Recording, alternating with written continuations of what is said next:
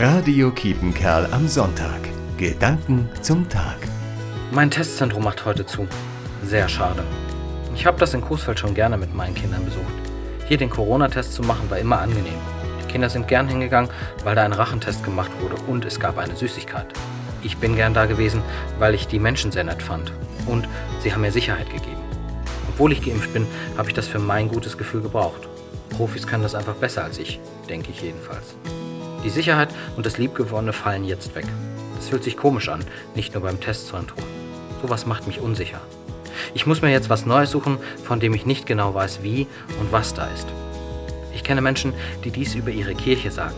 Auch hier fällt immer mehr weg, was sie eigentlich mögen und brauchen. Teilweise werden sogar Gebäude aufgegeben.